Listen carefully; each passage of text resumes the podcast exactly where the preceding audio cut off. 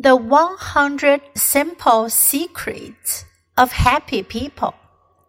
Chapter 4 Your goals should be aligned with one another. The four tires of your car have to be properly aligned.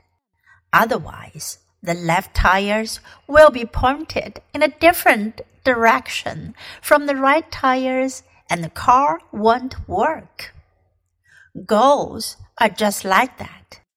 They all must be pointed in the same direction. If your goals conflict with one another, your life may not work. Jorge Ramos was on the fast track in television news.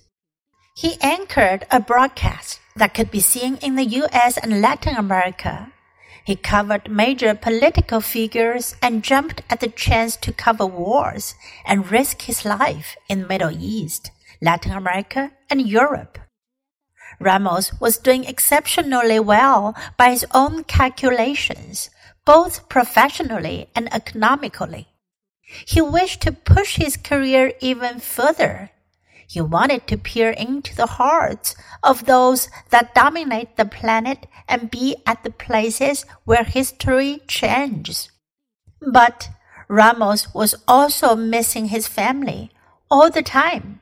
When he was away from home, viewing a picture of his doctor could make him cry as he thought about the time apart, the distance, the danger that he had exposed himself to, and the fact that could have on her.